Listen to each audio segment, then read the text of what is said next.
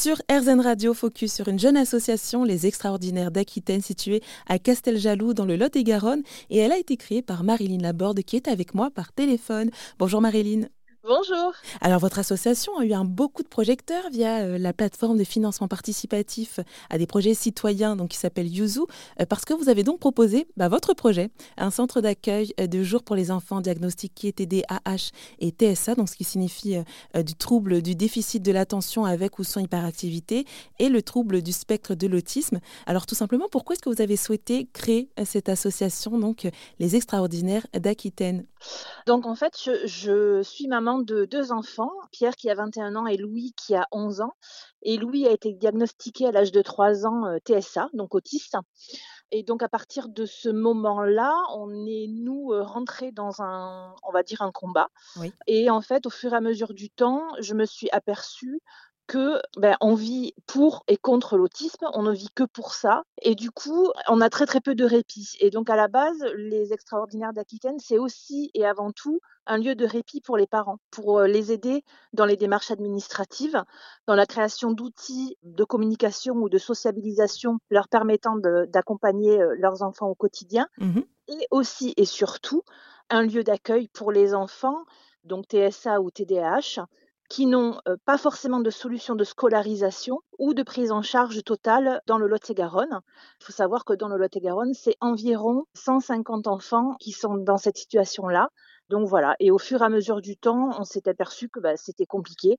Tout est compliqué puisque ben, quand on a un enfant autiste, on n'a pas forcément un mode d'emploi. Mmh Donc vous avez des, parents qui sont capables d'aller se chercher les, les informations et puis d'autres qui sont un peu démunis, qui n'ont pas forcément les bonnes personnes autour d'eux et qui galèrent un peu. Et donc c'est pour ça que cette association est née, en tout cas dans ma tête. Elle n'est pas encore ouverte, mais en tout cas, elle est, c'est un beau projet et, et on y croit. Mmh et bien justement, donc vous êtes fait connaître un peu plus via donc Yuzu, c'est ça? Est-ce que vous pouvez un petit peu nous en parler? Oui, donc en fait c'est une maman avec qui je discutais un soir sur un réseau social qui m'a envoyé le lien de ce concours, si on peut appeler ça comme ça. C'était un appel à projet en fait, hein, et, et elle me dit, écoute, tante, ton projet, il pourrait rentrer dans le lot.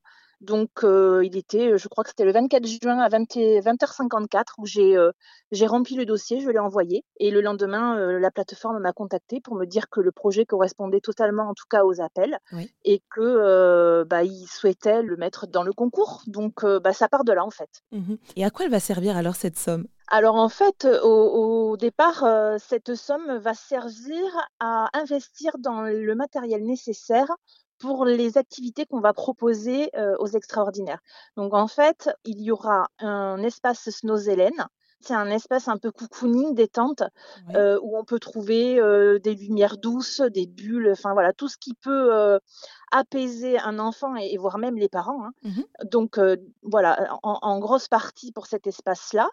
nous avons la, chance d'avoir une éleveuse de Maine Coon qui souhaite nous offrir ou en tout cas participer pour mettre à disposition un chat qui sera totalement approprié pour de la médiation animale. Mmh Donc cette somme aussi va servir à créer l'espace pour le docteur Kalinou. Mmh nous prévoyons aussi de faire une salle de jeu et de motricité et aussi et surtout, on va dire, pour le service administratif, pour aider les parents dans leur démarche et dans la création d'outils de communication et de sociabilisation. Et justement, comment ça a été pensé Pourquoi est-ce que vous avez choisi bah, ces espaces-là en particulier et, comment est-ce que vous avez choisi les, tout ce qui est au niveau des jeux, de la motricité? Ben, En fait, Louis fait toutes ces activités-là et ce sont des activités qui sont totalement appropriées à l'autisme, mais aussi au TDAH. Donc, c'est des, des, choses qui pratiquent déjà depuis quelques années avec des, des éducateurs spécialisés. C'est des choses qui fonctionnent. Et c'est des choses qui sont pas très compliquées à mettre en place non plus. Alors forcément, il faut des formations, mais c'est des choses qui peuvent vraiment apaiser en tout cas. Et c'est pas des activités qui sont médicales ou scolaires. On ne leur demande pas forcément d'être très concentrés ou ça, ça leur prend pas une énergie folle en fait. Et mmh c'est des choses qui sont voilà encore une fois facilement euh, facile à mettre en place. Mmh. Et alors au niveau de, cet accueil hein, de jour, comment ça va s'organiser? Ça va être du lundi au vendredi, du lundi au dimanche? Euh, Qui sera sur place? Dans le meilleur des mondes, moi, je souhaiterais que cette association soit euh, déclarée d'utilité publique pour pouvoir après avoir des éducateurs spécialisés sur place. Oui. Et en fait, la base, elle est là, c'est que les parents qui veulent se faire aider seront sur place, mais les parents qui voudraient se prendre une petite après-midi pour faire du shopping, pour aller au cinéma, pour se faire un resto, parce que c'est des choses qu'on a totalement oubliées, qu'on ne peut pas faire en fait. Ces parents-là, on, euh, doivent euh, avoir le sentiment de laisser leur enfant en sécurité avec des gens qui sont totalement formés et sensibilisés aux troubles de leurs enfants. Et j'ai oublié de dire aussi qu'il y aura de la jardinothérapie. Donc, euh, ce que nous aurons cagnoté va servir aussi à acheter le matériel pour l'espace de la serre, donc tout, ce dont on aura besoin. Et ce lieu-là, oui, c'est un lieu de répit. On peut appeler ça comme ça. Mmh. Alors là, vous avez donc les fonds nécessaires, vous avez aussi les idées. Est-ce que bah, la prochaine étape, ce serait peut-être euh, de trouver euh, un endroit? Alors, c'est étape par étape. C'est la prochaine étape. Je laisse passer euh, les vacances, puisque là, en termes de personnel dans les administrations, on ne peut pas attraper grand monde, on va dire. Donc, mais c'est la prochaine étape, effectivement. alors, on y va crescendo, parce qu'il ne faut pas que ça se fasse à la va-vite non plus. Je veux pas d'un lieu qui ouvre et qui ne tient pas dans le temps. Mmh Donc, je prends vraiment le temps. Je ne suis pas pressée. Donc, effectivement, à partir de septembre, on va chercher des bâtiments, on va chercher les subventions, tout ce qui sera nécessaire. Et, quand on sera prêt et qu'on sera vraiment opérationnel, le lieu pourra ouvrir. Et, et combien d'enfants pourront être accueillis alors au sein des extraordinaires? Alors, si déjà on arrive à, accueillir entre 10 et 15 enfants au départ, ce sera super. Et l'âge, on va dire de 6 à 16.